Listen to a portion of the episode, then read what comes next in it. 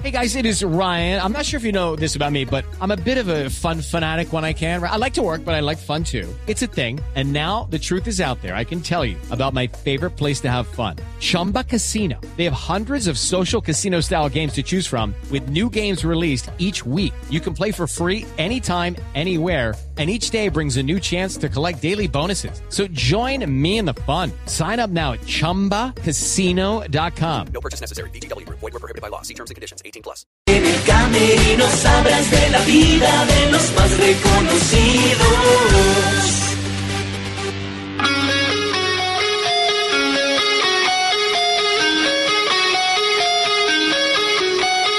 Amigos, amigos, ¿cómo están? Bienvenidos al Camerino. Hoy marcados radicalmente por los Juegos Centroamericanos y del Caribe. Estaremos en Barranquilla, pero también estaremos con los campeones. Estaremos llamando y convocando a la gente que se ha parado en el podio y otros que tal vez no, porque acá todos entran en el Camerino. Vamos a hablar del fútbol profesional colombiano, su primera fecha. Vamos a discutir ciertos partidos, para qué están algunos equipos grandes. Estamos esperando porque juegue América, Medellín, Nacional, que lo harán a partir del martes y el día miércoles, pero también vamos a hablar de lo que pasó en el fin de semana. Eh, gran figura en el fútbol internacional, Jimmy Chará. Vamos a contactar a Jimmy Chará que nos cuente ese golazo. Perdió su equipo, pero dejó una muy buena impresión el gran Jimmy Chará. Entonces estaremos en todos los puntos, por eso empezamos a saludar a nuestra mesa. Vamos a hablar del el Tour de France y la última semana, la tercera que arrancará hoy hubo día de descanso.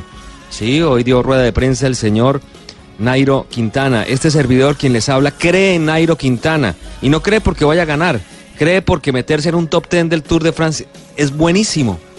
Revisen la historia, cuántos tours hemos ganado, cuántas veces hemos estado en los podios, quién es el que ha estado allí cerca. ¿Sí? Vamos a hablarlo, vamos a discutir. Si ustedes tienen otra idea y que solamente les sirve el primero, bueno, lo respeto, seguramente usted es un ganador en todas. Eh, cuando jugaba al fútbol, cuando jugaba squash con los amigos, cuando iba a jugar cartas, seguramente. Y por eso también le exige a los deportistas que siempre tienen que ser número uno. Pero lo vamos a discutir y respetamos todas, todas, absolutamente todas las opiniones. Vamos a ver si Sebastián Vargas está conectado. Me avisa Sebastián porque está en Barranquilla. En este momento hay una prueba importante de natación con un colombiano que siempre que está en el agua es figura. Vamos a ver, me confirman si está Sebastián Vargas. Voy por Clarita, Clarita. Ah, Sebastián está, Sebastián. El aire es tuyo, amigo. ¿Dónde está? Y se viene una linda prueba, ¿no? Sí, señor. Buenas noches para todos, Tito. Eh, estamos en los 200 metros espalda. Está el colombiano Omar Pinzón y está primero restando un poco más de una piscina. Vamos a ver cómo termina en este toque. Nos lo va a mostrar la pantalla. Muy seguramente sea primero, es segundo. Le está ganando un mexicano Hágale de ascendencia fuerza. asiática, pero quedan tan solo Hágale 50 fuerza. metros. Ayúdelo. Así que esto va a estar Ayúdelo, vamos, de relato, photo vamos, finish. vamos.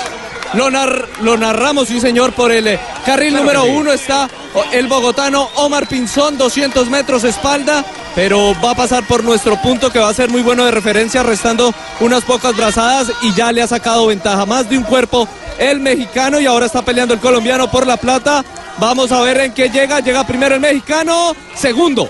Creo que segundo Omar Pinzón, tercero lo muestra la pantalla oficial, segundo ha terminado el cubano Barrera Aira. Así que primero un mexicano, Andy Song, tercero el eh, sí, tercero el colombiano eh, Omar Pinzón y segundo un cubano Tito en este inicio de camerino desde los Juegos Centroamericanos y del Caribe. Bueno, arrancamos con un bronce, no nos fue tan mal, arrancamos con un bronce, muy bien el camerino, eh, poniendo ya una presea de bronce, pues se lanzó a la pileta también Sebastián Vargas. ¿Cómo le fue como relator de natación, Clarita, a Sebastián Vargas? Me gustó, me gustó. Yo creo que tendríamos que ponerle un efecto de agua, chapuzón, algo. No, espectacular. No porque me ahogo. Ti- Tito, yo- se lance al agua todavía. Un, un primito mío tiene un cumpleaños en, una piscina. Voy a llevar a Vargas a que relate. el Primero que todo, Claro, ¿cómo, es, cómo está vestido? Eso es muy importante. ¿Quién? ¿Quién? Usted, Vargas. No, Omar ¿Pinzón Pinzón. o Vargas? No, pues Ah. Pinzón, yo sé cómo está Vargas, vestido. me, con- me No, contó que se llevó las medias de rombos, por favor, Vargas. Sí, pero las dejé en el hotel. Las dejé en el hotel, las dejé Ah, en el bueno. hotel. Tranquilo. Muy bien. No, no, Señor- estamos señor con Vargas, La camiseta señor de blue. Vargas. Muy bien, señor Vargas, me gusta que se ponga la camiseta del camerino. Le quiero preguntar qué más vamos a tener desde ese lugar donde usted está, desde la piscina olímpica de Barranquilla, donde ya tenemos este bronce de Omar Pinzón, el gran nadador colombiano. México sigue sacando diferencias, ganó otro oro, aunque hoy, ahorita lo vamos a hablar. Colombia había recortado, iba en el segundo lugar del medallero, arrancaba así esta quinta jornada con un liderazgo de México. ¿Qué vamos a tener? ¿Vamos a tener más finales? Sí, señor. Mire, en eh, un par de minutos comenzará con eh, colombiana a bordo, Valentina Becerra Quintanilla, la final de los 100 metros mariposa. Esto será sobre las 8 y 31, será la largada. Mientras que sobre las 8 y 43 se disputarán los 50, met- 50 metros pecho y allí tendremos dos colombianas, eh, perdón, perdón, masculino. Jorge Mario Murillo y Carlos Maech. Estas son las que restan. Ya hemos disputado eh, 4 por eh, 100 combinados, donde terminamos en la segunda posición. Fue plata, primero fue eh, México. Eh, tuvimos un... re- eh, usted sabe, Tito, que acá, eh, digamos que los que no tuvieron una eh, buena clasificación, de todas formas corren en el eh, grupo B y ganó ese grupo B Juan Manuel Morales, pero desafortunadamente no daba medalla. Ya corrió los 400 metros libres eh, Santiago Corredor, terminó cuarto y María Clara Román terminó sexta en los 400 Vamos a cambiarle por el- combinados, es lo que por el- por el corrió por ya nadó, ya participó, ya. Lo que pasa es que no es fácil metérsele uno a un deporte así, entonces uno tiene que ir ajustando los, los términos, pero muy bien. Señor Vargas acaba de pasar con un 7.2 de 1 a 10. Me va, me- me va la mejor en pesas. En la segunda le va a ir, ya no, ya no va a decir eh, corrió, sino va a decir nadó y le va a ir mucho mejor Sebastián. Bueno, muy bien. Amigos, no solamente hay natación, también hay fútbol, Clara Támara. Sí, señor Tito, fútbol femenino y por eso queremos contar que estamos ahí detrás de nuestras chicas, que lastimosamente no ha sido una gran presentación en estos suramericanos. Recordemos que el primer encuentro frente a Costa Rica se había perdido 1 por 0, después el turno durante el fin de semana fue frente a Venezuela, ese encuentro sí se ganó tres goles por dos. Y en este momento Colombia, Jamaica está jugando y las isleñas en este momento son las que están llevándose el eh, partido. Dos goles por uno, minuto 57 Tito, al minuto 25 Jamaica marcó el uno, Isabela Echeverri entonces empató las cargas al minuto 39 y ya para el minuto 3 de la segunda parte vino el 2 a 1 y no, la pasan bien nuestras jugadoras de Colombia. Bueno, no hemos tenido un buen arranque. Sas, una buena noticia, ¿no? ¿No tiene usted? Bar, eh, Nora. Una buena No es que no me guste el bronce de Pinzón, pero, pero están perdiendo las niñas. Bueno, pero falta mucho camerino y todavía falta mucho Y, en la y les noche. queda y vendrán otras 33 pruebas, minutos, ¿no? Tito. Se puede. Bueno, vamos, Remontar. vamos. se han volteado resultados en tres Contra, minutos. contra pues, Venezuela hicieron un gran partido, sobre todo el primer tiempo de Colombia fue muy bueno, le pasó por ¿Se va a encima. burlar? ¿Se va a burlar? No, no, le pasó por encima ¿Nos va a restregar fue- algo, fue- señor? No, fue Ah. muy bueno, pero en el segundo tiempo Venezuela logró eh, recortar las acciones, incluso casi lo logró empatar sobre el final. Y me parecía que Colombia iba a salir hoy, eh, digamos, con otro aire, pero Tito le ha costado mucho al equipo colombiano en el partido de hoy y lo pierde. Recientemente le acaban de marcar el segundo y lo pierde 2 a 1, aunque todavía, como dice Sebastián, quedan, eh, quedan muchos minutos todavía por delante en este, en este partido, a ver si Colombia le puede dar vuelta a la historia frente a Jamaica. Vargas grita si tiene un invitado, cualquier cosa, algo que a usted le parezca que deba salir en el camerino, nos cuenta y Ya. obviamente estaremos dándole camino. Claro, sí, señor. Se vienen eh, los 100 metros mariposa femenino con Valentina Becerra Quintanilla que va por el carril número 2 por Colombia. Bueno, lo tiene, lo vamos a tener al aire bajo el relato de Sebastián Vargas, la voz de la natación en los centroamericanos y del Caribe. La voz ahogo. Vargas.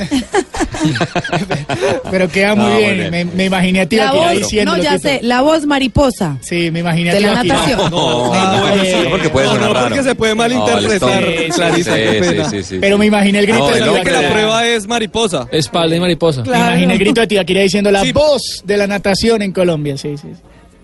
Sí. Pero está muy bien, Sebas. Ahí Del vamos a estar muy atentos de Sebastián Vargas. Muy bien, de todo, de todo, porque eso le toca. Mire, mire lo lindo que es esto. Lo lindo de tener unos Multideportivo. juegos en Colombia. Sí. Sí, Me sí. imagino que usted debe estar como en Disney. ¿No se siente en Disney viendo todos los juegos? Todo una maravilla. Feliz. Le- Además uno aprende envidia, de señor. todo, Tito. Por ejemplo, yo nunca he visto una competencia de vela. no sé cuáles son eh, las reglas. Entonces uno a través de estos Es juegos se va acercando un poco a estos deportes que pronto son lejanos. Sí, sí, sí. Cuando quieras, te llevan mi sandwich. Cuando quieras. ¿Oye? Bueno. eh, vamos, tenemos otro tema. Sebastián Vargas, que estuvo ayer en el campín porque el hombre es dinámico y se va moviendo por todo el país en todos los escenarios, también puede participar cuando quiera, abre el micrófono y nos llama cuando va a arrancar la competencia. Pero tenemos la encuesta que va por el lado futbolístico. Jackson Martínez es un jugador que no me cuentan a mí, que ya está recuperado, lleva mucho tiempo sin jugar. Pero si a mí en el Calamar Fútbol Club me dicen, oiga, mire que Jackson está libre, yo me tiro en plancha a contratarlo. Pero parece que no, ya hay un par de equipos que lo aparentemente lo han rechazado. Por eso preguntamos hoy en Comenzó la arroba Blue competencia. Tito. Bueno, primero usted, señor. El, el aire Bueno, es suyo. señor, Primero por el carril número. Perfecto, por el carril número 2, la final de los 100 metros mariposa, la colombiana Valentina Becerra Quintanilla. Re- Recordemos que la piscina Bueno, tiene vamos. Así que será ida y vuelta nomás esta competencia. La colombiana va bien perfilada, aunque van todas muy parejas. Vamos a ver en este primer crono cómo va la colombiana. Primera aparece una jamaiquina Atkinson y la colombiana se ubica quinta, pero todas van bastante cerradas en esta final de los 100 metros mariposa aquí en los Juegos Centroamericanos y del Caribe. Ella va de un eh, vestido de baño negro, un gorro blanco por el carril número 2. Van bastante parejas, va van a pasar por nuestro sitio reinado. de transmisión, sí señor. Y ahí va. Y va a llegar cuarta, quinta, está perdiendo la colombiana desafortunadamente. Y sí, no, no le alcanza para medalla a la colombiana, que fue Vargas. sexta. Sexto puesto Vargas, ¿qué para? Valentina Becerra. Eh, se le hizo mucha fuerza, señor director, pero la voz de la Ogo no alcanzó. bajitos. No, pero está, Bueno, está- no importa. eh, hoy entregué cinco, importa, cinco no oros en, eh, en pesas. Se la acabaron. Ya no como tiene- sus Ah, y no cartuchos. nos guardó nada para acabar los cartuchos. oros. Ah. Llevé, llevé cinco cartuchos hoy nomás. Es que hoy es el primer día, tranquilo. Cargue más. Bueno, muy bien, muy Pero bien. la, No, la verdad es que describió la nadadora La Tito como, Sí. como maestro de reinado. Sí, como faltó- reina. Sí, Sí, sí. le faltó Faltan el las 90. medidas. Voy para, el Carta- 90. voy para Le Cartagena. faltó diseño, diseño de Barraza. Eh, Despido. Perería de Silvia Cherasi. Bueno, muy bien. Ahora sí, nos ¿Sabe metemos cuál es la en la noticia, encuesta. Tito? Vargas. ¿Cuál es la La noticia? noticia es que eh, la medalla de oro es mexicana. Otra más que nos Entonces, suma la una Deme una verdad. buena noticia, gracias. Gracias, No, bacán, no, pero es que hay que informar, noticia. es que hay que informar. Usted sabe que esa es nuestro. O sea, tema, son informar a los 44 Con ahora. estas, con estas dos Sí, nos señor. sacan siete de ventaja. 44 Bueno, y pero Colombia siguen 36. Sí. Estamos ahí, estamos ahí. Bueno, muy bien, amigos, nos íbamos a meter en el tema del fútbol. eh, porque se jugó y se empezó a vivir un nuevo campeonato con muchas situaciones. Vamos a discutirlo seguramente en el segundo o tercer bloque, mientras Vargas nos deje, eh, mientras los Juegos Centroamericanos y del Caribe nos deje, pero obviamente vamos a hacer foco en estas maravillosas justas. Pero preguntamos en arroba Blue Deportes del caso de Jackson Martínez. Sí, señor Tito, del caso de Jackson Martínez en nuestra cuenta de Twitter ante algunos rechazos de clubes colombianos precisamente por este jugador Jackson Martínez, queríamos preguntar, ¿les gustaría a Jackson Martínez en su equipo? Por favor, opine en arroba Blue Deportes en Twitter con el hashtag El Camerino y hasta el momento la votación va de la siguiente manera. Sí, contundente, 75% quiere a Jackson Martínez en su equipo y cómo no, y 25% dice que no. Un comentario que voy a leer dice, claro, de José Luis Lorduy, dice, claro, es un goleador. Acá volvería a tomar ritmo de competencia. Quiero verlo otra vez en las canchas. Seguramente y ojalá firme con Nacional. Es uno de los equipos opcionados, ¿no? Porque ya al- ante el rechazo de. América y de Medellín, Me- Se- Nacional entraría. Sí, se dice claramente Medellín lo hizo de forma oficial. Lo del América es extraoficial, que no sé si es una cuestión de costo. y no sé. Junior, A mí me cuentan. ¿No hay y, plata? Por ejemplo, Junior necesitaría un jugador. Lo que pasa es que Junior está en otra cosa, ¿no? No entiendo, está en otra Sí, onda. no, está ahí- en ahí no va a pasar nada. En un año de transición. Yo siento que Junior tomó Nacional este año busca un un año de nueve, ¿no? transición.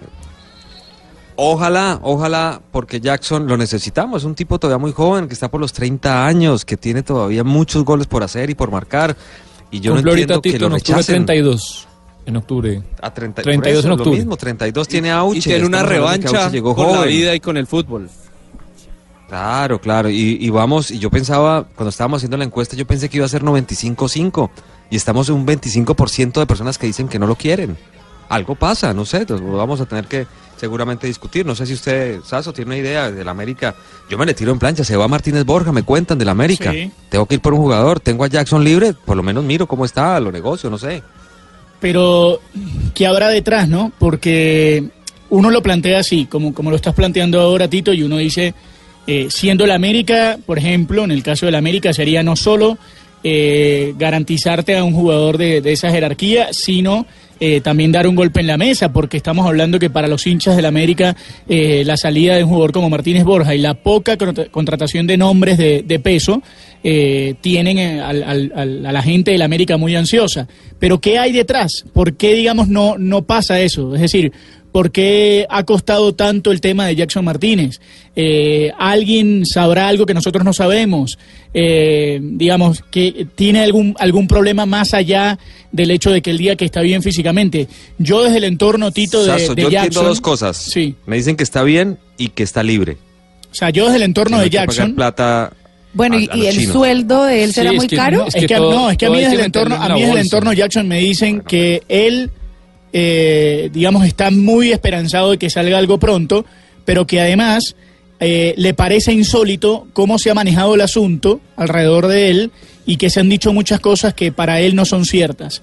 Eh, y me cuentan además que él está en perfectas condiciones. Eh, digamos que está eh, que está para jugar en, Pero en sí, si uno cualquier se- lado. Si, si uno se pone en los zapatos de un club, eh, no en el del hincha que quiere ver a Jackson, Mm. una figura que en algún momento es una figura mundial en su equipo, pero se mete en los zapatos de un presidente que, obvia- no tengo la información, pero Jackson cobra un sueldo alto para el fútbol colombiano, no sé si el más alto, pero las- es un jugador que viene de China, el Atlético de Madrid, y es una operación riesgosa porque hace mucho no juega, entonces invertir esa cantidad Sebas. de dinero, Entiendo el punto, pero te pongo este ejemplo para cuestionarte un poco.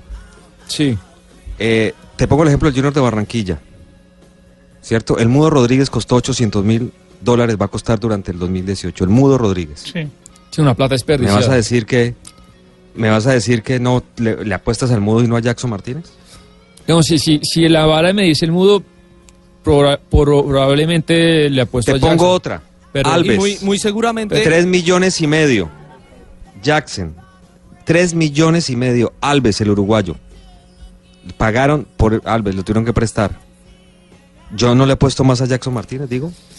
Pues que Tito, yo, yo no sé las ex- expectativas salariales de, de Jackson, pero yo he No, y presi- debe llegar más bajito, Nora. No, claro, no más debe- bajito. No va a cobrar Pero- lo que va a cobrar en, pero, en Sebas, China. para el o de fútbol- pronto acuérdese que los negocios puede que el No, para China es impagable. chino pague la mí- mitad. Pero para el fútbol colombiano a- es, un, es un salario alto. Pero a mí me dicen que el acuerdo, problema, acuerdo. a mí me Pero dicen lo va que a el problema, el problema no es de dinero ni las aspiraciones y segundo que en serio nadie le ha puesto nada sobre la mesa de manera Oficial. eh, oficial, es decir, él está, él sigue esperando, digamos no, Miren, no ha ido Un- nadie un a decirle periodista. tenemos esto.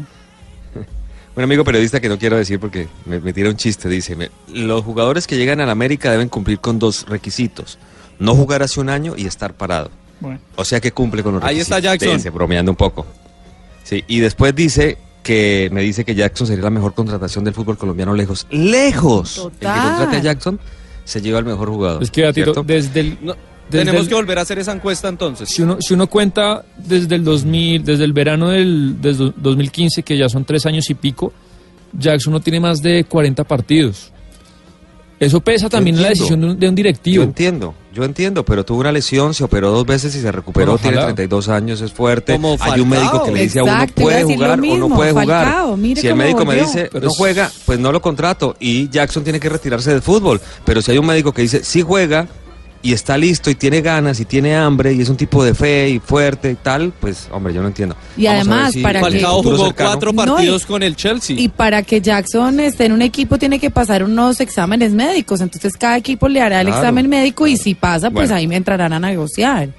Es verdad, vamos a hacer una pausa, pero alcanzo a hacer la pausa si usted tiene Sí. competencia. ¿En cuánto arranca competencia con colombiano, Eh, señor? Vargas? 50 metros, no podemos, todavía no han salido 50 metros, esto es rapidito y vienen dos colombianos, así que podemos rápido, señor director, ir a... la Rápido, pausa, pausa, pausa, pausa, pausa, ya venimos, ya venimos, ya venimos. Eh, Rodrigo, a propósito de esos es Juegos Olímpicos, es hacer todo el ciclo, es después ir a, a las carreras grandes a competir al más alto nivel. ¿Cuáles son los sueños? Porque supongo que esto es solamente un inicio, usted es muy joven todo un futuro por delante lleno de, de metas, sueños, no sé cómo lo llame usted, pero ¿hacia dónde apunta? No, eh, pues siempre soñamos con, con el ciclismo europeo y creo que para eso trabajamos, eh, hacemos lo mejor día a día y, le apuntamos, ¿por qué no volver a, Europa? Ya lo hice algún un año, hace dos años, pero cosas del destino, suerte lo, lo llamaría, no se dieron retornamos y otra vez nuevamente motivados no con la ilusión de, de regresar a, a, a estar, ¿por qué no?, las grandes carreras del ciclismo mundial. Rodrigo, eh, grandes equipos por su trabajo eh, han puesto los ojos en usted exactamente el Quick Step eh, y a mí sí me gustaría saber de ciclista a ciclista, eh, con lo que va a opinar a continuación, ¿cómo, cómo usted ve a Nairo Quintana, digamos, esa exigencia que le está, que le está haciendo el público en general y, que, y que no le está yendo bien y que algo le falta a Nairo y demás? ¿Cómo ve usted, digamos, esa crítica que, que se le hace al ciclista más importante de Colombia? No, yo creo que lo está haciendo excelente. Eh, estar en un Tour de Francia, 200 corredores, en estos momentos que no están todos los 200, es la carrera más excelente del mundo. Yo creo que Nairo se merece todo el respeto y, y apoyo incondicional de, nosotros, la gente. Es ya el ciclista, el mejor colombiano, ya que ha hecho podio en, en el, en el Tour tres veces, ha ganado Vuelta a España, Giro Italia y todas las carreras del calendario internacional.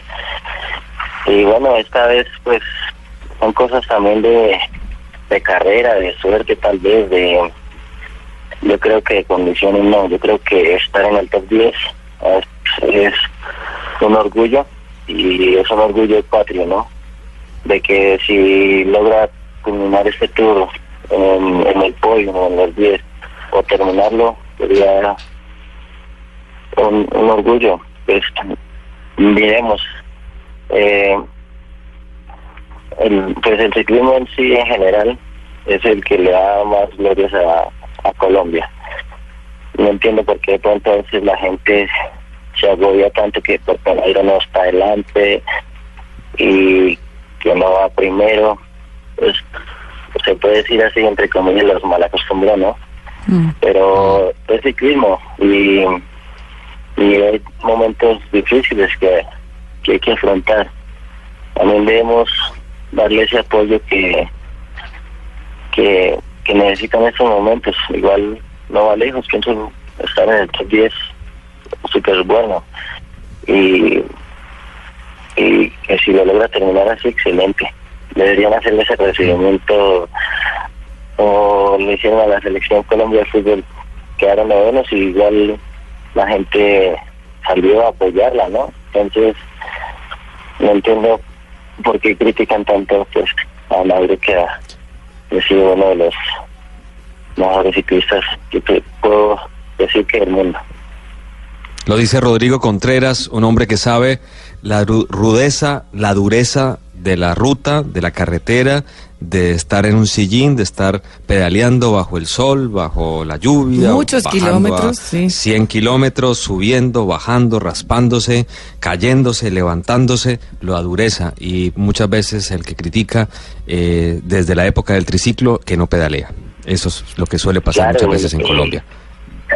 Y no es solo, no es solo, no es solo en el tour, no son solo las 20 etapas, no son, es mirar atrás todo el proceso que se venía haciendo. Hay que, desde diciembre se puede decir que hay que estar montando, entrenando, sacrificando la familia, ciertas cosas que por ese gran objetivo, pero, pero a veces eh, no se, por cosas de, de ciclismo, no, no se pueden llevar a cabo en sí, pero pero bueno, esas a veces la gente no lo ve, pero los que más critican yo pienso son la gente de pronto que no se sube a la bicicleta, les hace falta eso, montar, no hacer 300 kilómetros, etcétera. Mm, es verdad. Rodrigo, mu- muchas gracias por la entrevista y muchas gracias por representar también a Colombia y por, por ese oro fantástico en los centroamericanos y del Caribe. Bueno, a ustedes muchísimas gracias por, por estar pendientes de, del ciclismo y de, darles a conocer a la gente de, de, de nuestro deporte. Bueno, muy bien, ya muchas gracias a Rodrigo. Voy a ir ya con el fútbol. Mm, Acaban de anular un gol. Pero antes, para llevar el, el hilo y con el Tour de Francia a propósito de todo esto, Fabio Parra puso hace un buen tiempo un tuit, escribió un tuit, publicó, dijo, dice, los invito a hacer tendencia en numerar Fuerza Nairo, enviando mensajes de apoyo y ánimo al campeón para estos tres días de montaña. Sabemos que Nairo es un gran ciclista y tiene mucho por hacer en el Tour de France 2018. Retuitaré, retuitearé sus mensajes. Me cuesta ese verbo tuitear. Y retuitear me cuesta más. Ya hay 399 me gustan, Clarita, 218 Ay, yo voy ya RTs. mismo. ¿Cómo es la cuenta? Y de Fabio Parra es Fabio Parracol. Y por ejemplo hay mensajes de Chesty24, dice, saque la casta de campeón, contigo en las buenas y en las malas, ánimo campeón. Dora Luis Buitrago dice, ánimo, su merced puede, usted puede, es el orgullo de una raza y de un pueblo campesino. Nata Vega dice, eres grande, Nairo, vamos por más en el tour. Eh, Monito Roberto Brun dice, no está derrotado quien pelea, Nairo, hay 50 millones de corazones latiendo eh, por tus gestas ciclísticas. Diego Alejandro Varela dice, con la velita prendida para nuestro Nairo y fuerza desde la distancia. José Ancisa Ramírez dice, fuerza Nairo. Diego F. Gómez dice, gran esfuerzo, esperamos de ti lo mejor, llegarán los resultados. Luis Varela, en fin. Hay más gente la que apoya, lo que pasa es que a veces le hacemos caso por ahí el que critica y todo, pero me parece que el pueblo colombiano sabe. Por ahí está el Wilson, ¿no? El típico Wilson sí. dice, se churreteó, con todo respeto no tiene que... Yo quisiera ver a Wilson en qué es número uno, en qué es Nairo, en qué es número 10 en el planeta. Se lo digo respetuosamente, yo creo que todo el mundo tiene derecho de exigir y de opinar, pero si se sienta conmigo y me escriben, él, él es un seguidor mío y tal, en- en- yo le digo, vea Wilson, a lo bien, a lo bien. Dígame usted en qué es Nairo, en su vida en qué es Nairo, Eh, jugando con los amigos al póker, eh, jugando microfútbol en la esquina, usted es el Nairo del equipo, es decir, que ha sido campeón de grandes copas, ha estado en podio, está luchando, es competitivo, cuando le va mal usted queda de noveno. Esa es la pregunta y la reflexión que yo les hago en la vida. ¿Usted es economista? ¿Usted es el noveno economista del mundo? Total. Eso es lo que yo... Ahí me paro yo.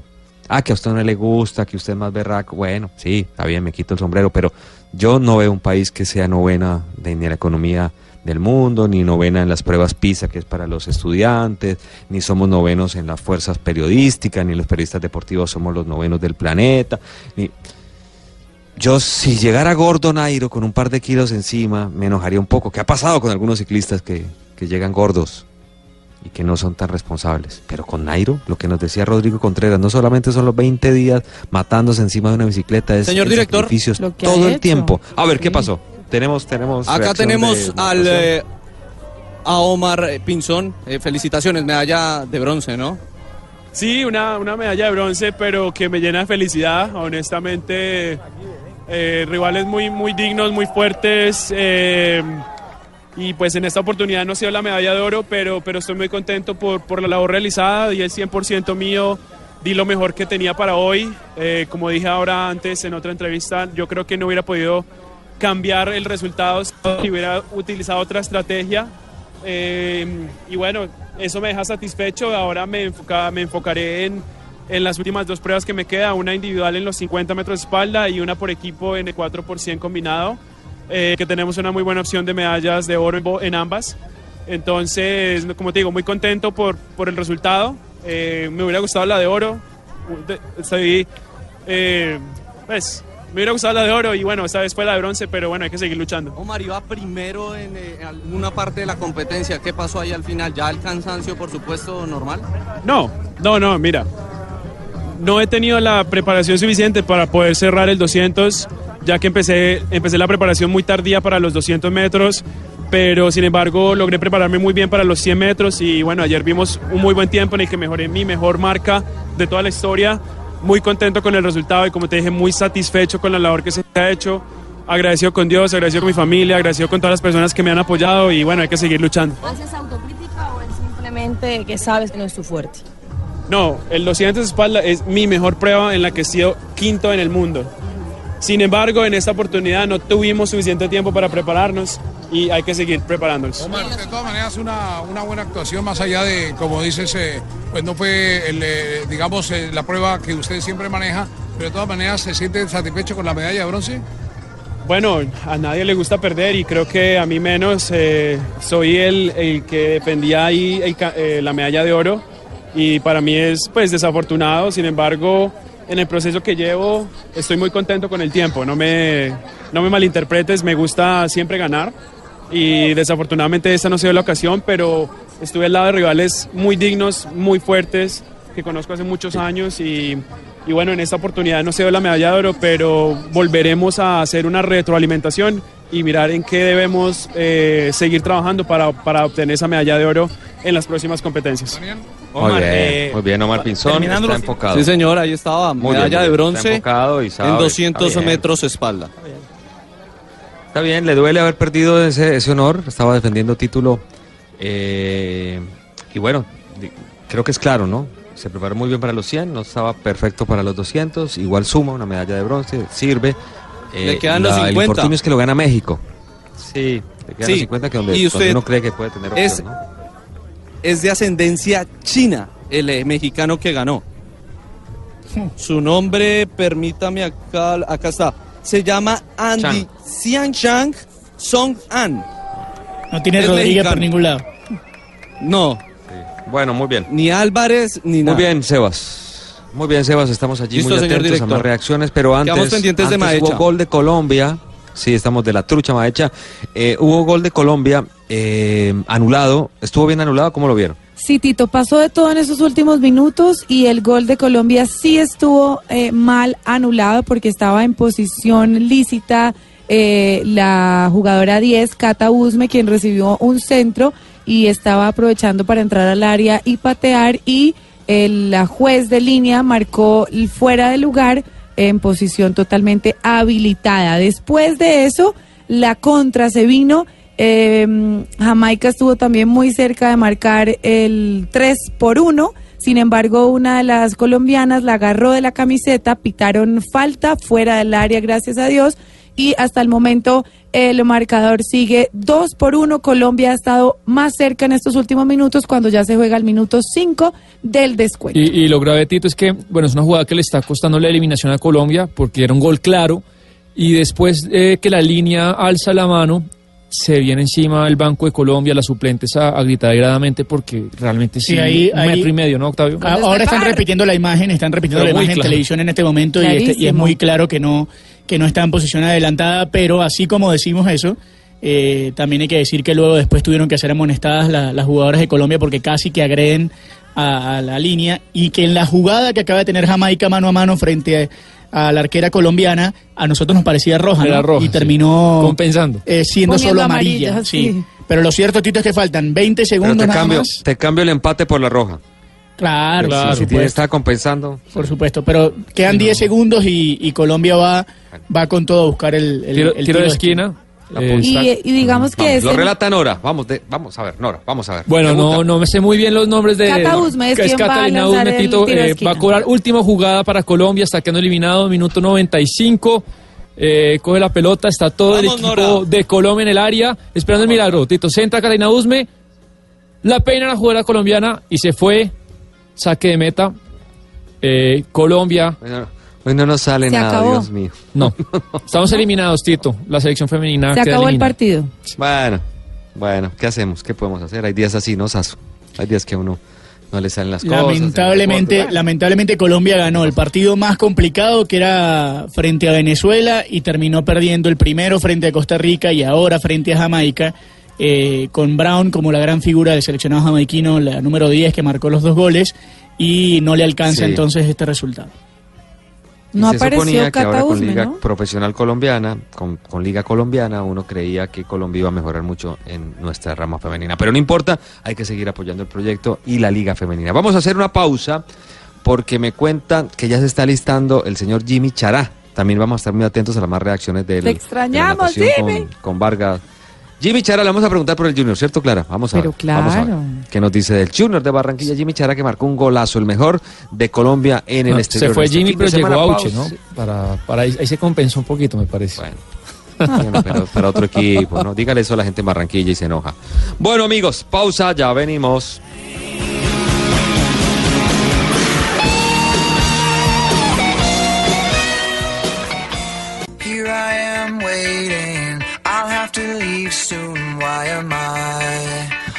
Bueno, muy bien.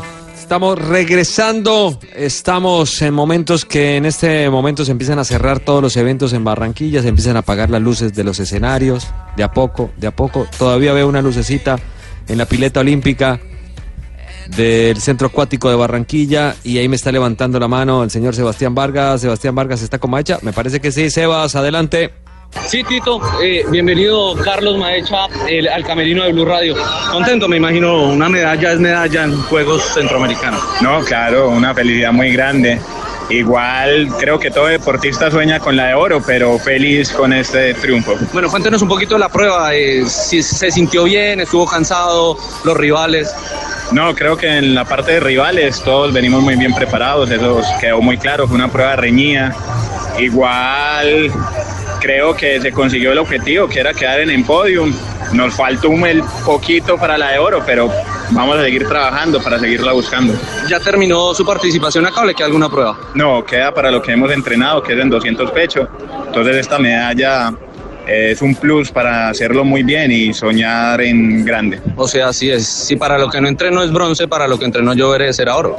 Dios te escuche. Bueno, Carlos, muy amable por estar en Camerino de Blue Radio. A ustedes, muchas gracias. Ahí estaba entonces el hombre que ha terminado en la tercera posición de los 50 metros pecho para Colombia, Carlos Maecha, Tito. Bueno, muy bien, no hubo, no hubo oro en, en estas pruebas de natación, pero hubo participación, hubo esfuerzo y uno tiene que empezar a mirar las marcas de los eh, nadadores. Uno no puede decir, ah, no ganó oro, fracaso, no ganó tal. No, uno tiene que hacer un seguimiento de cómo viene el proceso de cada deportista. Y si hoy nos tenemos, seguramente ahorita más adelante, que de a poco se van cerrando todas las, eh, todos los eventos, vamos a tener que hacer un poquito, me parece que el análisis de cada una de las situaciones. No me gusta entrar a criticar, pero una selección Colombia eh, femenina que venía avanzando, progresando, que ya hay liga profesional, me parece que están dando resultados que no vienen al compás de lo que está pasando en la organización precisamente de la liga femenina y de todo lo que hay detrás de las chicas. Total, Tito, pero un- y un además uno, se, ¿no? uno se pregunta por qué no están todas las jugadoras. De Las pronto mejores. hay unas que no quieren estar Clarita. o hay unas que no. ¿Te las acuerdas lo que pasó llaman. después de los Juegos Olímpicos? ¿Te acuerdas lo que pasó? Las peleas que hubo. Yo creo que hay que pararle un poquito de atención porque el tema no es de talento. Pero bueno, lo vamos a ver más adelante. Se- vamos a actualizar todo el medallero y vamos a hacer en el último bloque del camerino todo un resumen de lo que pasó en la jornada de hoy y aclarar de a cuánto quedamos de México, si se nos acerca Cuba, cómo estamos y qué proyecciones hay de cara a falta mucho todavía los Juegos Centroamericanos y del Caribe y la ilusión siempre está. Pero tengo en línea a la gran figura del fútbol internacional para Colombia.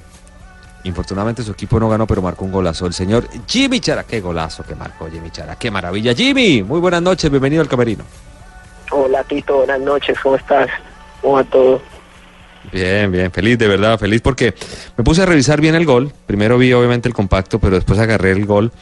Como es una pelota que está jugando Palmeiras, usted queda por la banda derecha, la recuperan, se apoya en un compañero, sigue, van tocando, la jugada progresa, usted vuelve a participar en el sector medular, va acompañando, meten la pelota para Elías, Elías pivota muy bien y usted entrando de zurda, impresionante, entrando al área, la clava un golazo para el 2 por 2 después se termina perdiendo porque esto es fútbol, pero una linda anotación. ¿Cómo, cómo la vivió?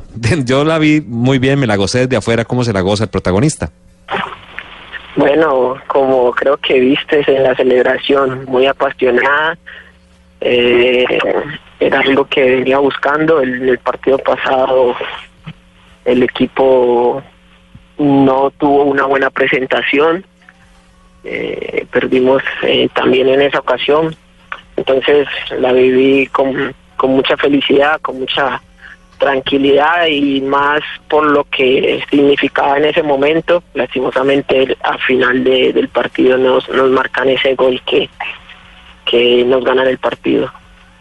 Sí, pero por encima del resultado yo creo que es importante marcar. A propósito, quiero, quiero compartir contigo cómo lo, lo cantaron en Brasil. Es- acá tenemos, no sé si ya lo escuchaste, pero me parece que es importante que tú sientas cómo, con qué pasión la, la cantaron en la radio brasileña. Acá, mira, escucha. Para o setor direito de campo, volta para Xará. Xará que colhe tenta tocada, tenta a finta, vai brigando, tocando o jogo lá para o setor direito de campo, tenta a finta, vai tentar cruzar, buscou, buscou a grande área, terá, vem Xará, gol, gol, bateu!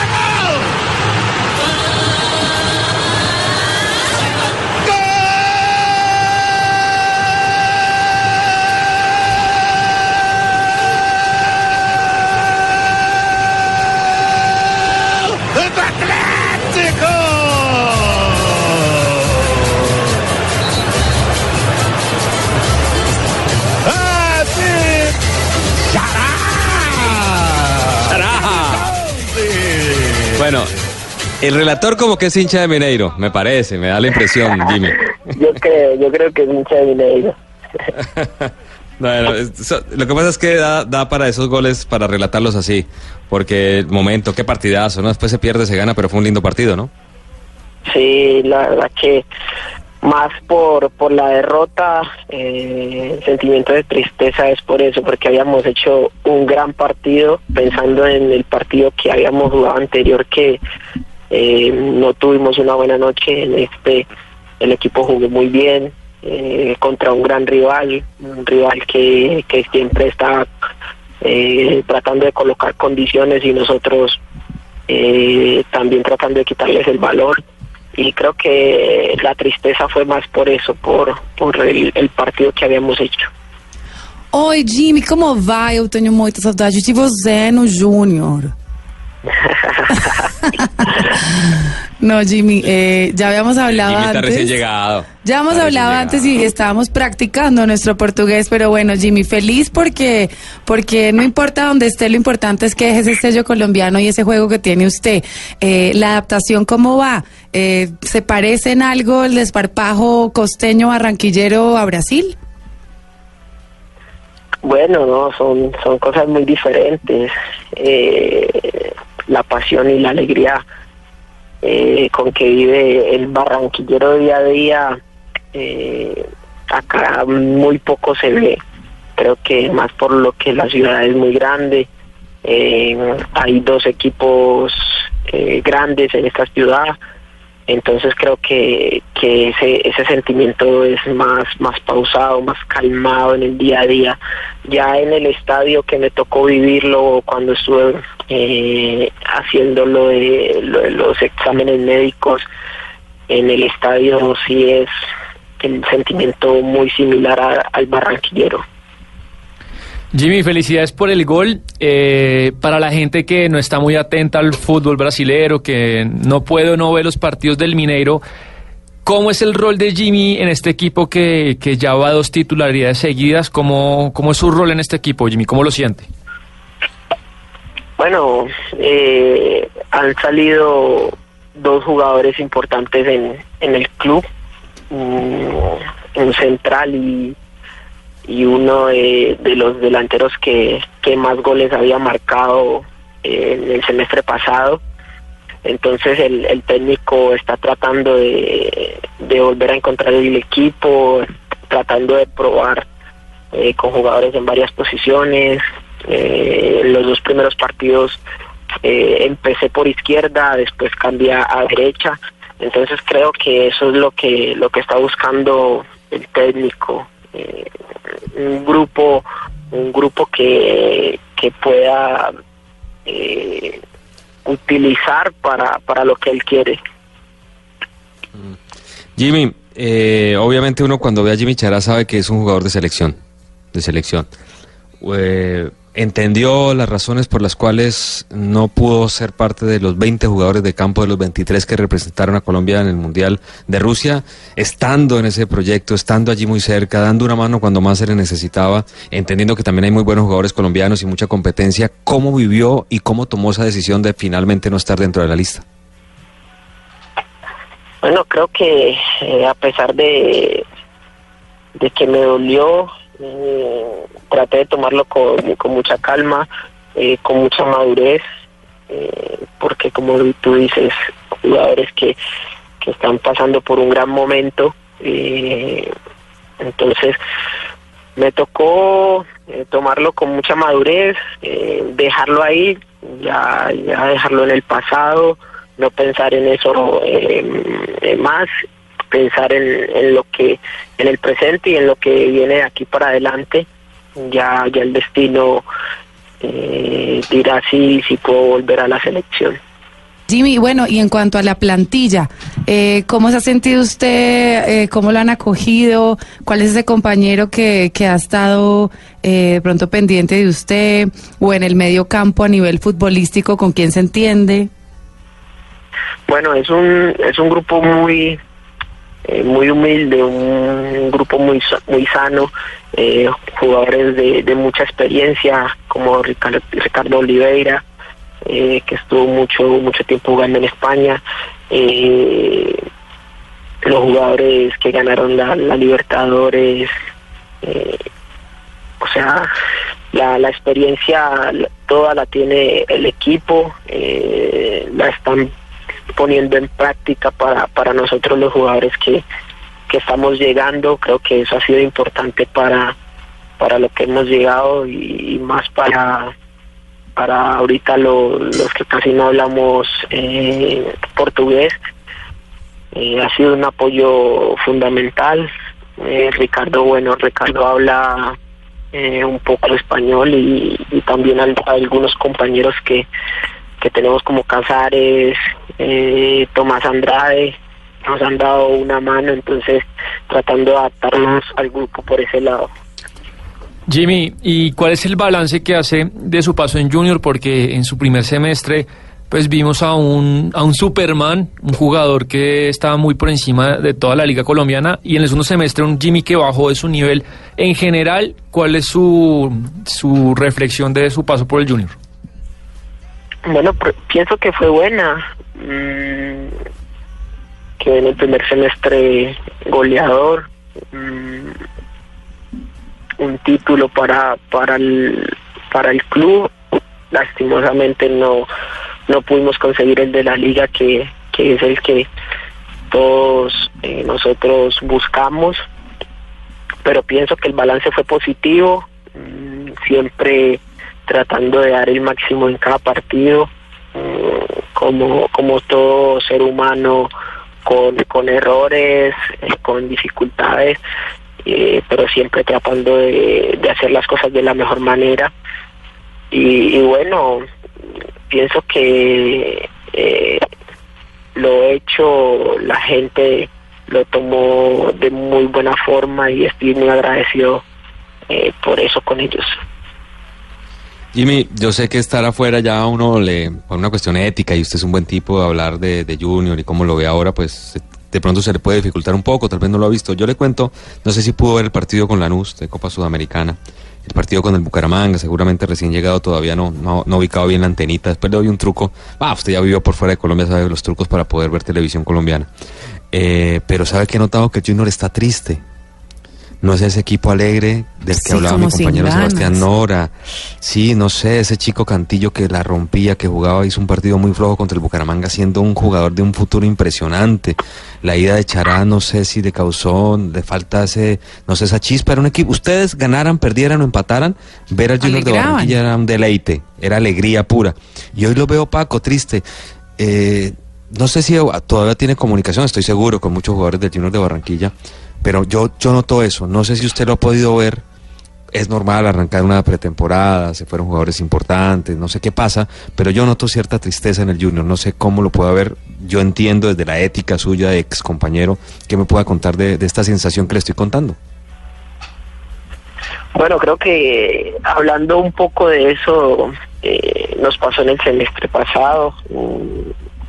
Perdimos un poquito la, alegría que con la que jugábamos y se notó mucho en el semestre. Y de pronto eso es lo que está pasando. Eh, antes de antes de venirme les comenté eso a mis compañeros. Mm, pero sé que tienen un buen grupo, que, que tienen jugadores eh, experimentados que, que pueden sacar eso adelante, eh, jugadores eh, que tienen un, un recorrido, aún siendo jóvenes, tienen un recorrido amplio, entonces pienso que, que tienen un grupo para, para sa- salir de, de este bache que tienen. Eh, y bueno, hasta donde yo me vine era un grupo muy unido y creo que van a seguir siéndolo. Sí, bueno, muy bien. Jimmy, para, para cerrar esta entrevista, y usted ya tiene que irse a descansar, señor, gracias por estos minutos. Clara Támara va a eh, enseñarle ciertas palabras en portugués que usted tiene que saber. Usted sí o sí tiene que saber, Clara. Pero entonces, Eh, Jimmy, vamos a hacer una a cosa. Yo le voy a decir la frase y usted tiene que repetirla conmigo para ver esa pronunciación. Yo sé que usted tiene talento. Ojo, hace la de los muchachos en el mundial. Ojo, ponerlo a decir por ahí grosero. Cuidado. Si puedo, Jamás. si puedo, con mucho gusto. Entonces, eu preciso de um banheiro. Yo preciso de un bañero. Muy bien. Perfecto, pero en vez de ese yo, porque allá no hay yo, no existe, es eu. EU. Eu. Listo. Una palabra muy importante porque nosotros, donde quiera que vayamos los colombianos, eh, tenemos modales y sabemos dar las gracias y es brigado. Obrigado, você. Eso, entonces Sí, hay que saber que cuando es un hombre se dice obrigado con O al final y cuando es una mujer, obrigada. Ajá. ¿Sí la sabía, Jimmy? Sí, sí la sabía. Ah, bueno, eso vamos Yo muy bien. que- Clara, enséñele Yo que, pensé que... que, que le diga al volante que, que suelte el balón, ¿no, Chara? De esos jugadores que no sueltan el balón, que, que lo suelten. ¿Cómo se dice? No, pues solo tiene que decir, ah, bola, yo quiero bola. Eso. Elías, a bola, a bola, carallo, no, carallo es grosería. Caralho. ¿no? Sí, eso es grosería. Sí, eso es grosería. Eh, ¿Y cuál más? Eh, no sé, A una allá. niña bonita, una niña bonita, yo sé que él es, él es una persona comprometida, está todo bien. Pero, pero si ve una niña bonita, uno le puede decir a la señora, mira, esa niña es muy bonita. ¿Cómo se puede decir eso? Oh, esa garota es beleza. A ver.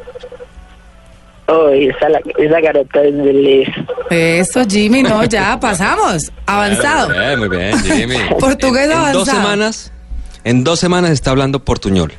Y en un mes, Falta, ya falta, ustedes, Falta el ya acento. ustedes, Sí, eso, es- eso Ya. se le pone. Lo importante, Jimmy, es tener, eh, quitarse la pena, pero tenemos mucha cercanía y tenemos muchas palabras parecidas, así que usted viviendo allá, le juro que en dos meses ya lo va a entender y lo va a empezar a hablar. Sí, no, el- se entiende, se entiende. El problema todavía es para, para hablarlo. Cuando quiera Bueno, practicamos. Yo, mejor dicho. el profe bueno. Rueda, ¿te acuerdas que el profe Rueda hablaba un portuñol? decía, "Oh, sí. el, equi- el equipo, el equipo hace la cosa bastante bien.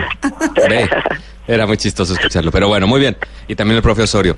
Jimmy, de verdad es una alegría hablar con usted. Eh, le mando un fuerte abrazo, que, que sigan bien las cosas, que los goles sigan llegando para ganar y para sumar muchos puntos.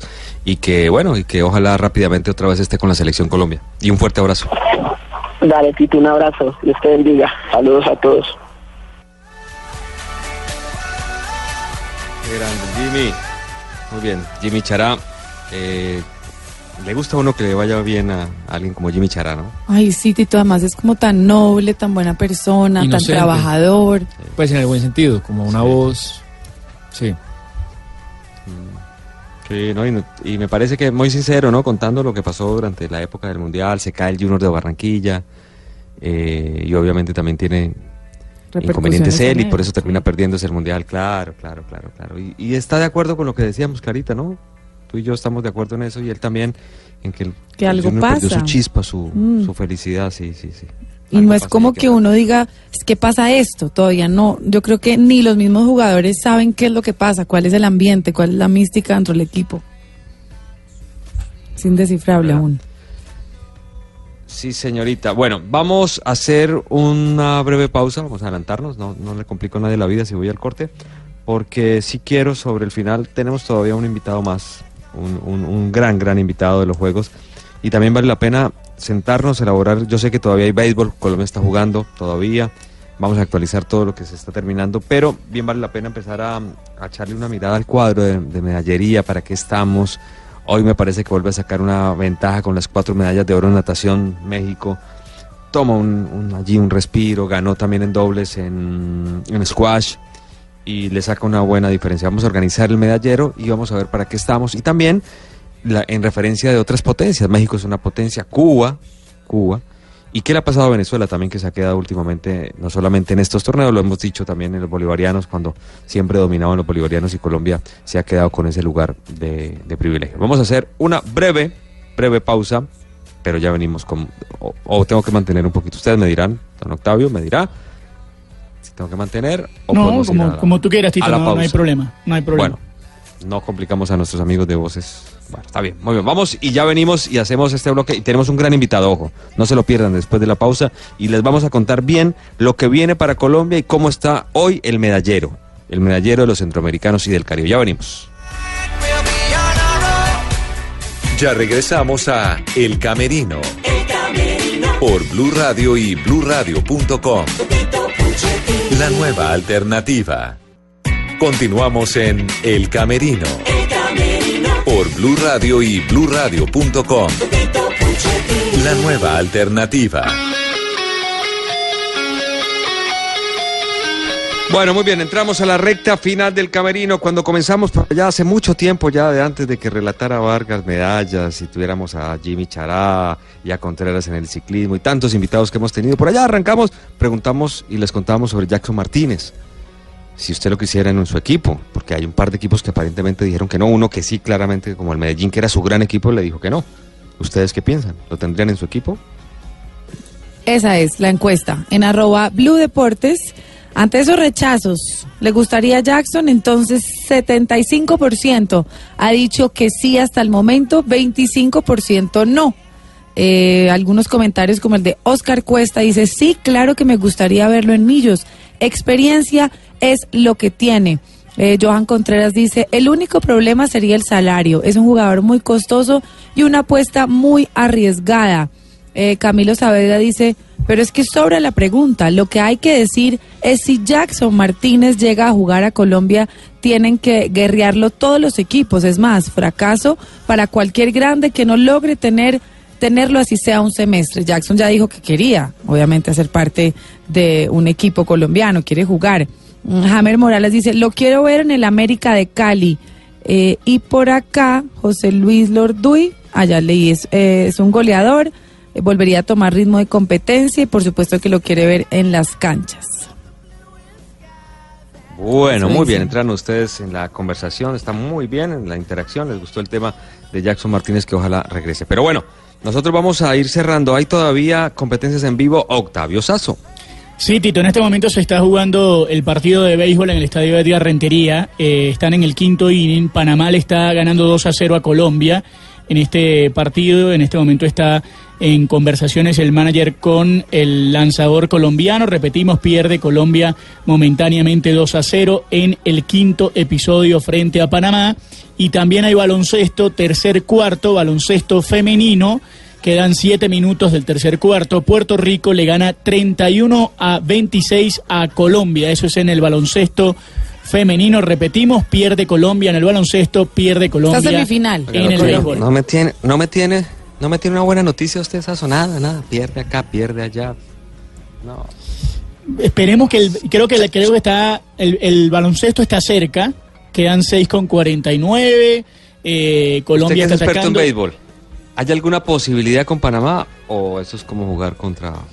Sabes que es un, un, un tema un tema raro, Tito, porque los jugadores de béisbol que están a esta altura jugando un torneo como los centroamericanos son todos los jugadores de béisbol descartados por el béisbol de los Estados Unidos. Entonces, eh, es un tema a- atípico porque son jugadores que no entran en la organización del béisbol importante, es decir, no están en las, en las ligas importantes del béisbol. Y, y por eso cuesta... Pero eso no quiere decir que sean malos, ¿no? Exacto, no quiere decir que sean malos, pero por ejemplo son jugadores que en algún momento estuvieron, que tuvieron un pasado en algún momento en, los- en el béisbol de los Estados Unidos. Para aquellos que no lo entiendan, eh, los jugadores que no están en el béisbol organizado, en el béisbol de los Estados Unidos o en el de Japón, en este momento son jugadores que están descartados por las grandes ligas. Pero de- de- déjame hacer una pregunta para que yo y, y la audiencia, que no sabemos de béisbol, entendamos. Un Colombia-Panamá es como un Barcelona Celta de Vigo o hay más diferencia? Eh, Colombia, Panamá es hoy, eh, sí, digamos hoy, las ligas importantes en, en- de este lado del mundo las tienen México, Venezuela, República Dominicana y Puerto Rico. A partir de ahí aparecen Panamá, Colombia, está Cuba, evidentemente, pero que no pertenece al béisbol organizado. Entonces están un escalón por debajo. Se puede decir que Cuba y, y, eh, perdón, Panamá y Colombia están en un segundo escalón de las grandes de las grandes ligas importantes. Pero a esta altura de, de- de los campeonatos, a esta en este momento del año, los jugadores que no están en los Estados Unidos o en Japón son jugadores que están en un Segundo. tercer o cuarto Tercero. nivel. Bueno, muy bien. Gracias por la aclaración, señor Sasso, nuestro experto en béisbol. Eh, ¿Cómo está el medallero hasta ahora? Colombia pierde, arrancó mejor. Eh, durante la tarde que llegaron el las medallas de oro nos acercamos y sobre la noche México nos volvió a tomar ventaja. ¿Cómo, cómo va ese tema? Así como lo dijo Tito, así fue. Col- eh, México nos tomó ventaja ahora en las horas de la noche con un par de medallas de oro que siguió sumando y México, como lo dije, está en el primer lugar con 46 medallas de oro.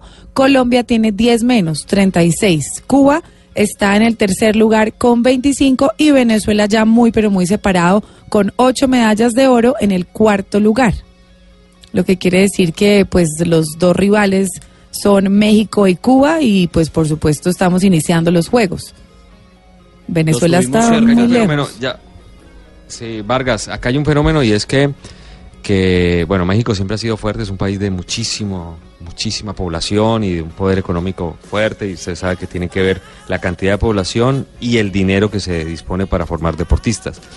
Eh, pero Cuba ha bajado muchísimo. Cuba era un país, una islita pequeña que disputaba eh, y entraba en el medallero de los Juegos Olímpicos. Y obviamente lo de Venezuela también marca una gran diferencia con Colombia cuando casi siempre superaban nuestros hermanos a, a los equipos nuestros, ¿no, Vargas? Ocho. Es que Venezuela tiene solo ocho medallas de oro, Tito. Cuando, cuando los que teníamos de pronto ocho en ese entonces, después de cinco jornadas de unos centroamericanos, éramos nosotros. No, Venezuela ha bajado en todo. No solo en su tema político, sino también en su tema, eh, o eso ha afectado el tema deportivo y nosotros lo hemos sabido aprovechar y somos potencia hoy en día, pero lo que usted dice de México, recordemos que es que aquí no ha ganado nadie más unos Juegos Centroamericanos y del Caribe, sino Cuba y México, México y Cuba, y repiten dos y el otro ahí gana los otros dos y así se le han pasado Es toda es- la historia. sí, es imposible. Entonces nosotros eh, tenemos que aspirar a... Yo no creo que ganemos, la verdad, porque creo que todavía queda, a pesar de que Cuba les llevamos eh, Clara 11 o 10 medallas, creo que 10, ¿no? Cuba tiene Entonces- 25 y Sí. nosotros Son 36, Eso, nueve, 11. 11. Entonces todavía queda el atletismo, que es donde Cuba, ahí sí le llevo la razón a Tito si de pronto no, no despegan el atletismo, que es el final. eh, creo que ahí sí podemos decir que bajó, pero yo todavía creo que Cuba, esperando el atletismo, nos debe superar. Es que lo que usted decía, Vargas, de, de Venezuela, yo creo que es imposible que un país tan convulsionado, que, que, se, con- eh, que el PIB se contrae año tras año, eh, no le afecte en el deporte. Sí, no hay- porque es que es no hay- imposible. No hay, ninguna manera de que eso no, de que eso no afecte ¿Mil por ciento es que llegó hoy algo? Es un milagro. Sí, hoy se, se prevé que la, inflac- la inflación para, para ¿La este año inflación sea es eso. del mil por ciento? Sí. Entonces, más allá que el, que el gobierno lo tenga, eh, tenga una intención siempre en el deporte de realzar, eh, digamos, lo que ellos están construyendo, la verdad es que no les da el dinero para, para poder eh, competir a alto nivel. Un Estado ineficiente que no reparte No, sus cargos. La verdad es que no. Entonces, eh, esa es la muestra de, de lo mal que está, que está Venezuela también en el ámbito, en el ámbito deportivo. Sí, sí, bueno, eh, de, de hecho lo único que les iba muy bastante, o sea, muy bien, era en el deporte colectivo como en el fútbol, que la pelean y tal, y en el, El fútbol béisbol. femenino. Y, y perdieron con Colombia, increíble, ¿no? Y una Colombia que yo creo que tenemos que retomar. Ahorita Juan Carlos Contreras me escribe y me dice, hombre, ¿qué está pasando con el fútbol colombiano femenino? Y a mí me parece que, vuelvo, ¿se acuerda que hemos tocado el tema arrancando el camerino? Vuelvo sobre, sobre esta situación y es que acá el tema no es de talento, porque talento hay, jugadoras hay. Yo no sé si hay falta un manejo, siempre ha habido quejas, las chicas se han sentido menos, los premios siempre son un lío, terminan peleados los técnicos con las jugadoras, pasó en los Juegos Olímpicos, ¿se Recuerde acá el tema de la Olímpicos. camiseta. eh, vi eh, camiseta nuestro colega Pino Calat que con una camiseta L, todas las niñas tenían camiseta L para debutar en estos L. juegos. Son ¿Qué está detalles que, pasando? que, que Si no le vamos a echar la eh, culpa que porque le queda grande la camiseta, pero Sí, afectan pero y le golpean la cabeza y el amor sumando. propio. Sí, sí, claro. Claro. Y, y Tito, ac- acá lo comentábamos, eh, falta ver bien y saber en qué estado llegan a la competición, pero a mí me pareció ver un par de jugadoras que no estaban en la mejor forma para la competición. Eh, no sé. Sí, es un detalle ese también. que imposible ignorarlo. Sí, bueno, es un tema que tenemos que... Bueno, hoy, hoy Venezuela eh, en, en el femenino Tito clasificó con esa derrota de, de, De Colombia. de Colombia. Venezuela perdió frente a Costa Rica 2 a 1, pero terminó clasificando como segunda del grupo con tres puntos, al igual que Jamaica y Colombia. Así que Jamaica no le alcanzó la victoria frente a Colombia y termina clasificando Costa Rica y, y- y Venezuela. Sí, Y Jamaica ma- y Colombia quedaron con tres puntos los Y en el dos. masculino ganó Venezuela, que tiene eh, jugadores interesantes, el caso de Joandri Orozco Lombra, el Deportes Tolima, eh, y en el béisbol están peleando, sí es cierto, el deporte colectivo, pero, pero de resto eh, le ha costado mucho a Venezuela. Bueno, muy bien. Esta es la situación que queríamos tratar un poco sobre el, el- el deporte macro.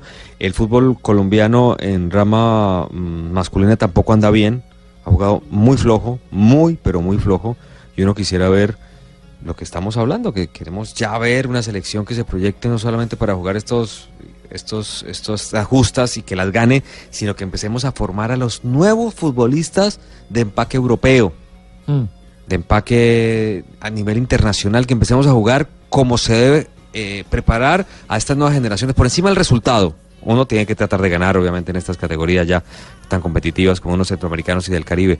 Pero yo incluso me alejaría del resultado porque me digan, no, es que así es que tenemos que jugar. Es que esta es la formación que le estamos dando a estos muchachos para que lleguen allá y en la absoluta es donde tenemos que ganar. Pero la verdad, el trabajo de Arturo Reyes no lo voy a calificar solamente por, por lo que hemos visto, pero tiene que mejorar Colombia en, femenino, Tito, y- en masculino también. E- Ese es un tema que pues no alcanzamos a tocarlo hoy en, en este camerino, pero con el, digamos, con el premio que se ganó la selección Colombia en este mundial, eh, con los ingresos que sabemos que han subido en los últimos años por buenos patrocinios, y viendo las cuatro selecciones que llegaron al mundial, que han hecho en divisiones inferiores en los últimos años, yo sí creo que el- la federación tiene que pensar y presentar un proyecto serio de captación de talentos, ¿no? Eh, pero serio. Entonces es un tema que hay, hay que tocar y preguntarse. Y ellos, pero ellos muy Bueno, seguramente le van a tiempito lo decir que tienen a- el Sí. torneo sub-20, ¿no? Sí, pero, pero una cosa es tener un torneo y otra cosa es tener lineamientos claros de cómo deben jugar las selecciones juveniles de Colombia, con qué sistemas Buscar para jugadores. formar jugadores y de qué manera. Que mi defensa se la toque a mi 5 y mi 5 se la entregue filtrada a mi 8 y mi 8 ahora para tener extremos y mis extremos las centren para buscar centros eh, cabeceadores nueves. Pero si yo busco gigantes en la sub 15, sub 17 que tiren la pelota para arriba y ganar con pura pelota quieta, no estoy formando jugadores. Estoy formando de pronto ganadores de sub 17 que no me interesan porque cuando lleguen a las mayores no van a ganar con la pelota quieta porque ya todos crecieron. ¿Cuántos que- Eso es lo que necesitamos ¿Cuántos que en ganamos, fútbol. Tito, en este, la selección Colombia Vargas? ¿16 millones de dólares fue? ¿O por llegar a Sí. octavos? 12. 16 y sume 12. lo del 12. nuevo patrocinio de derechos de televisión. Sí, mucha plata. Plata tienen. Bueno, Tito, ¿recuerda vamos a volver a un tema donde... Sí, sí, sí, Que sí, pero solo- Lara... que decían que Lara- eran solo negros y Sí. no fue tan así. Sí, está, está- está todo bien, vamos a pegarle a Lara, está bien, porque no sé qué. ¿Cuántos llegaron del 2005, 2007, 2011 que estuvo Sí. Lara? Desde 2003. Sí. El 80, Ay, 90%. Creo que o sea, Lara el 11, estaba ¿no? enfocado con Sí, qué se nos jugadores. queda uno del 11 Lo- lo- titular. Creo que es mucho. Entonces a Lara no hay que... Fue campeón sudamericano y todo esto, clasificó mundiales, pero esa no debe ser la manera para juzgar a Lara. A Lara hay que juzgar lo que... ¿Cuántos jugadores de esos llegaron a la selección mayor? O sea que ele- elegía bien Lara. De acuerdo. Elegía bien. Bueno, muy bien. Eh, te liberamos, hermano. Tienes que de mañana muy temprano salir. Gracias por el trabajo, Sebastián Vargas. Nosotros vamos a quedarnos con un invitado acá, con un deporte que sí gana, domina, que es el patinaje. Y Clarita nos trae a un gran invitado. Para nosotros es un placer tener a esta hora a uno de los mejores patinadores de nuestro país. Les hablo nada más y nada menos de Alex Cujavante, local en Barranquilla, que aplastó a sus rivales en los 10.000 metros, puntos del patinaje. Señor Cujavante, bienvenido al Camerino y felicitaciones, hombre. Buenas noches para todos, para toda la audiencia.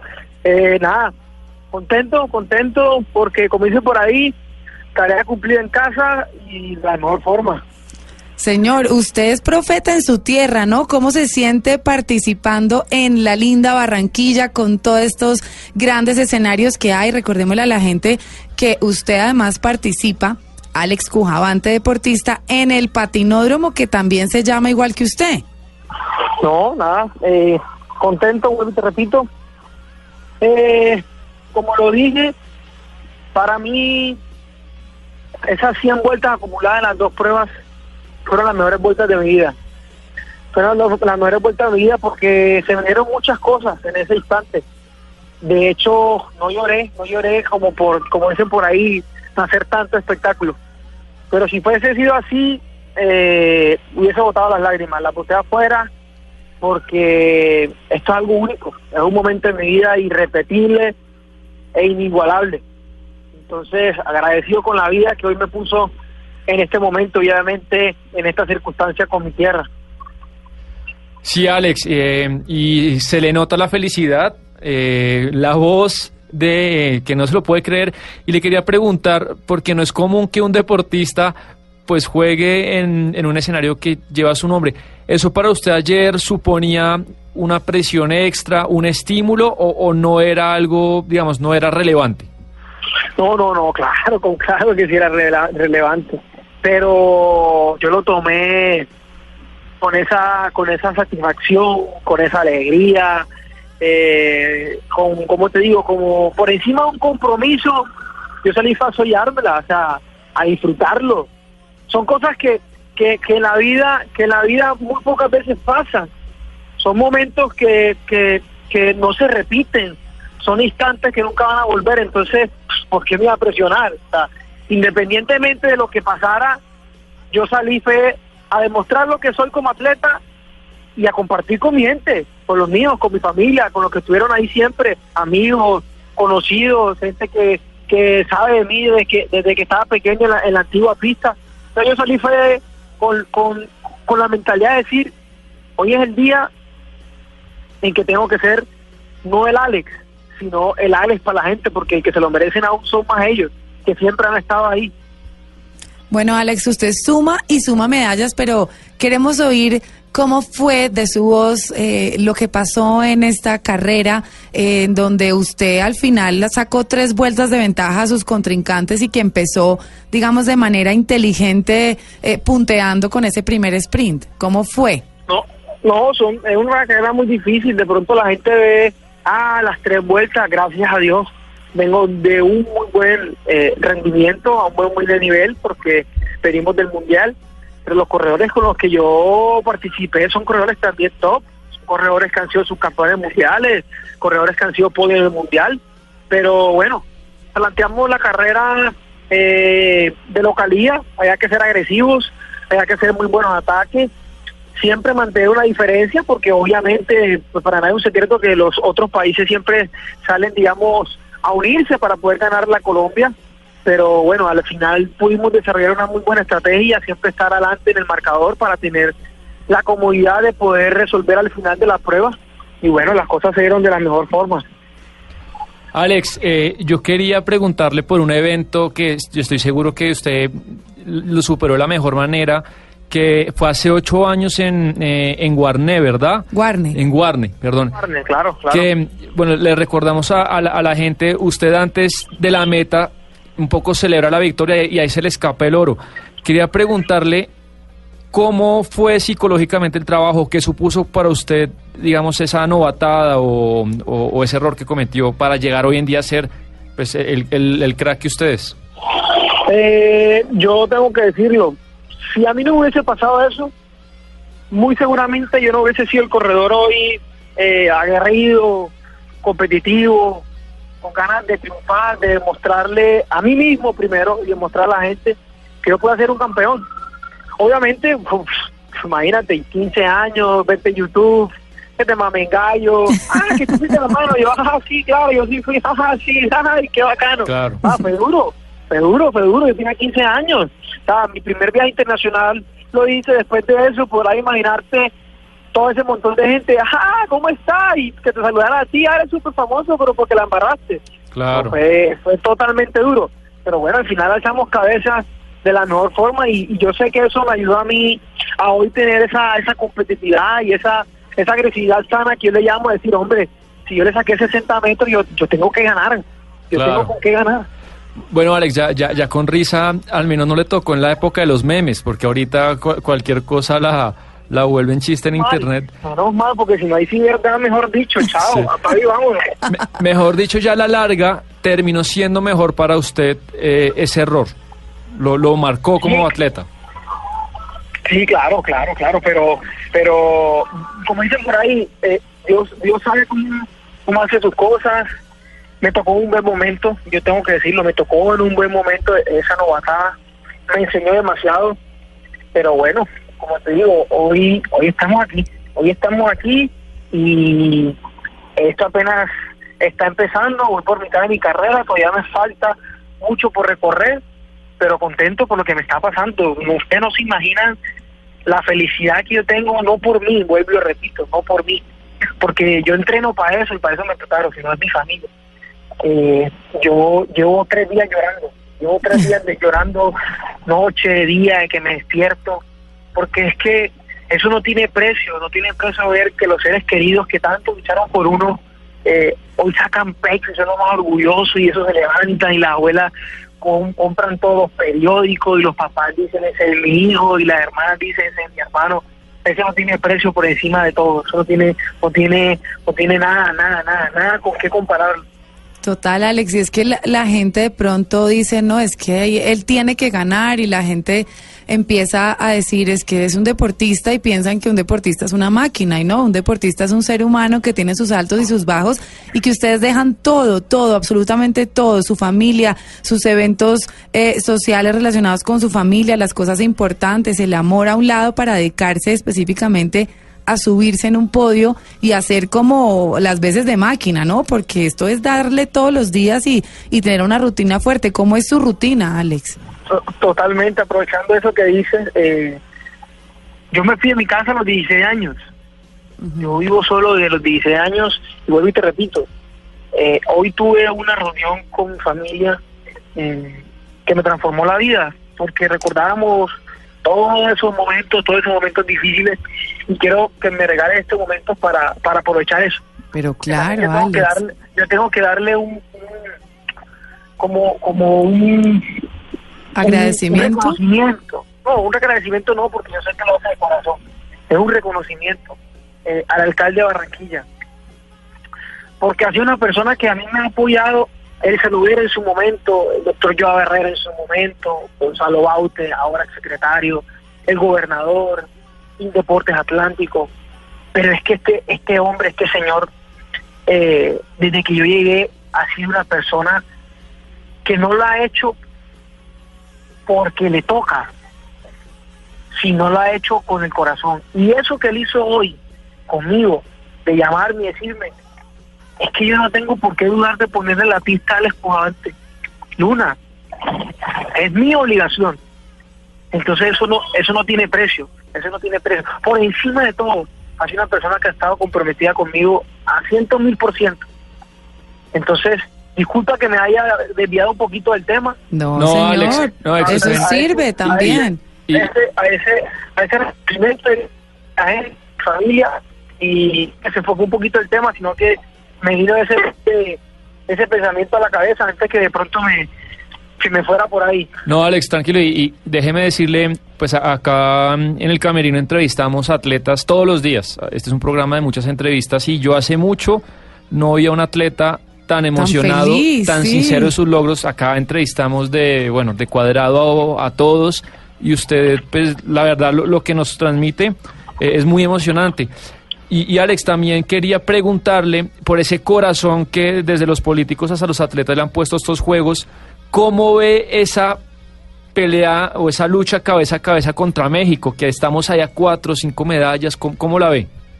Hombre, vea, yo soy un atleta que es muy aterrizado en mis cosas. Sí. El segundo lugar que hoy tiene Colombia es algo grandísimo.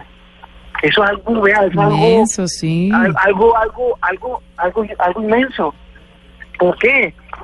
Colombia, Colombia lleva, lleva muchos procesos, muchos procesos en, en- los juegos, y no solamente en los juegos centroamericanos. Ey, acabamos de venir a ganar en Riballanos.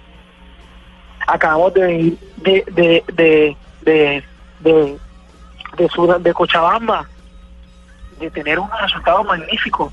Y hoy por hoy, hoy por hoy, hoy por hoy, hay atletas, a- en todos los atletas colombianos en todas las disciplinas que son campeones del mundo.